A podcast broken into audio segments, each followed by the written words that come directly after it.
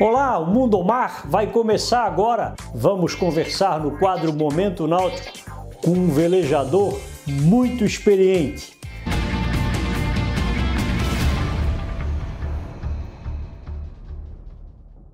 E hoje a gente vai conhecer a história de um barqueiro que acabou se apaixonando pela vela, é isso mesmo? É, mais ou menos assim. Foi mais um desafio, não foi um sonho. Muita gente fala, tem o sonho de viver a bordo, tem o sonho de dar uma volta ao mundo. Para mim foi um desafio. Ah, eu estava numa fase da minha vida que já estava bastante confortável do ponto de vista profissional, financeiro, e é, apareceu, comecei a me coçar, como eu digo, me cutucar para fazer alguma coisa a mais do que eu já tinha feito. Então procurei um projeto que era bastante difícil, bastante complexo, do qual eu não entendia nada. Eu tinha começado do zero e alguém me falou, cara, por que você não, não compra um veleiro? Experimenta um veleiro. Fui, aluguei um veleiro lá no, no, no Caribe, fiquei 10 dias no veleiro, quebrei quase tudo do veleiro eu não sabia mesmo aquilo que eu estava fazendo, mas sabia navegar, tinha bons conceitos de navegação porque, porque era barqueiro, né?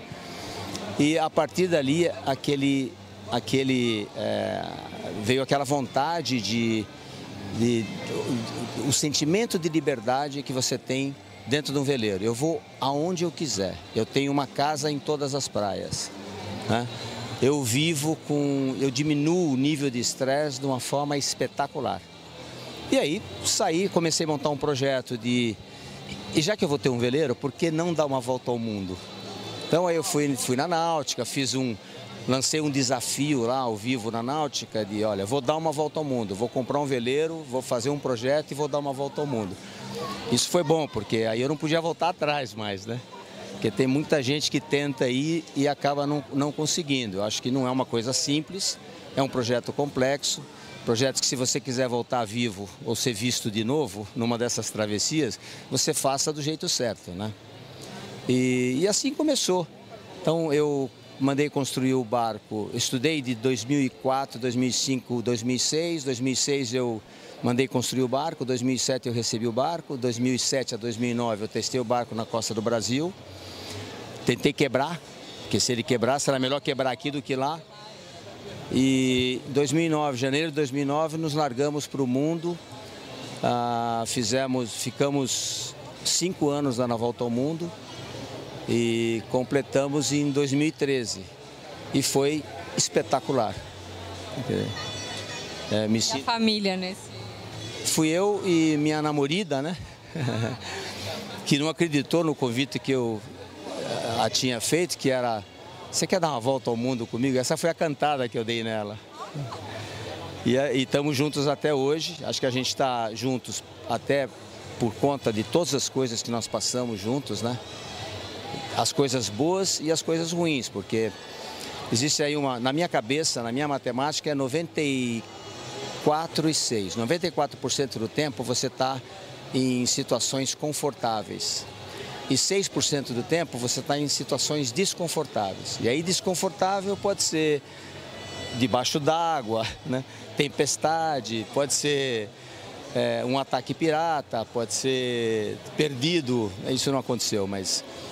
Um ataque pirata aconteceu mesmo? A gente não sabe se era pirata, mas nós sofremos aí talvez uns de 15 a 20, eu não, não tenho bem contado, sim.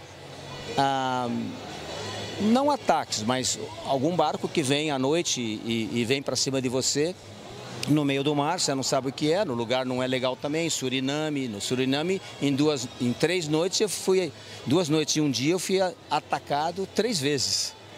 Né? E eu conseguia fugir, conseguia fugir. Pode ser que eles fossem pescadores que queriam trocar um peixe por uma bebida ou um cigarro, pode ser, mas eu não fiquei lá para perguntar. É, acho que era muito longe de terra, né, pra, e, e, e eu sem muitos recursos para conseguir me defender. Nós passamos no meio dos piratas da Somália, na época que eles estavam fervendo e estavam matando gente, mataram dois casais do nosso grupo e, e raptaram um, um, casal e família com as crianças um, do nosso grupo. Então foi perto demais. Quando nós passamos nas Maldivas, é, a 90 milhas onde a gente estava, eles vieram e tomaram um navio cargueiro. 90 milhas é 160 quilômetros, é muito perto para conforto, né? Ainda mais no mar daquele tamanho. 94% nós curtimos, nós conhecemos muita coisa, muitas culturas, muitos lugares, muitos cheiros, muito gosto, muito som diferente. Ah, e isso eu acho que compensa, né? abre um pouco a nossa cabeça e mostra que quão pequeno que nós somos, quão pequeno que é o nosso lugar. Se você. Como, como são diferentes as culturas, as religiões, os pensamentos, né? a, a, a ética, tudo, tudo, a caça, qualquer coisa. É, uma das coisas que eu, me, que eu quis muito fazer foi visitar ilhas nativas, onde os nativos ainda eram, vamos chamar de índios, que viviam de caça, dessas coisas todas. E eu queria me meter no meio deles, e foi o que eu fiz.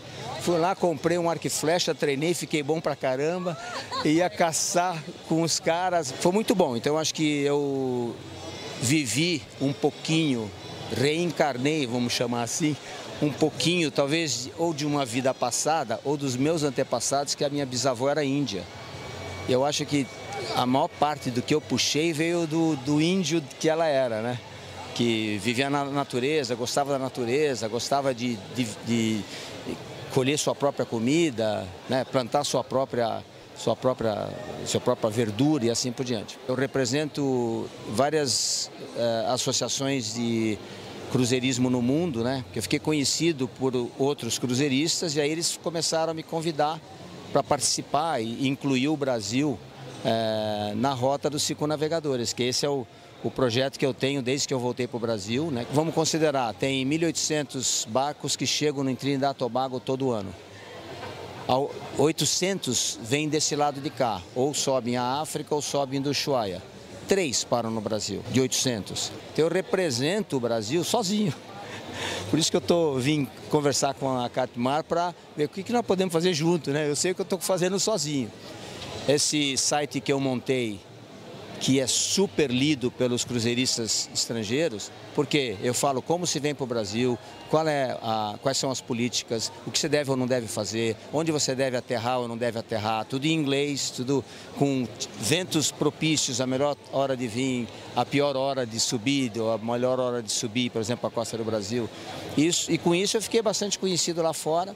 Então hoje eu sou, eu represento três dessas associações, e tenho feito um trabalho junto a algumas organizações que estão se formando aí, fomentando mudanças no Brasil que possam proporcionar um, uma, uma, é, uma mudança de atitude nos circunavegadores, nos, nos navegadores que possam passar pela costa do Brasil, onde eles venham nos visitar e insisto em conhecer a costa do Brasil, que é maravilhosa. Por que, que seria bom uh, que alguns desses 1.800 navegadores, velejadores que param em Trinidad e Tobago começassem a parar no Brasil. Você imagina o que nós estaríamos fomentando a indústria de serviços e peças da, é, da cadeia produtiva. Eu acho muito bonito esse trabalho que Itajaí está fazendo.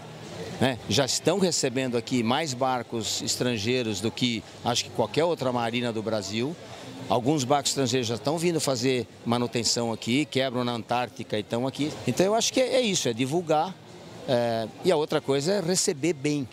Nós sabemos fazer isso, mas é, aqui, pros, principalmente para os velejadores, para os barqueiros, né? É, receber bem esses, esses estrangeiros né, que vêm aqui prestigiar a nossa terrinha. Né? É isso aí. Foi ótimo o nosso papo. Muito obrigada. Tenho certeza que as pessoas agora entendem um pouquinho mais e a sua história é linda. Parabéns. Muito obrigado.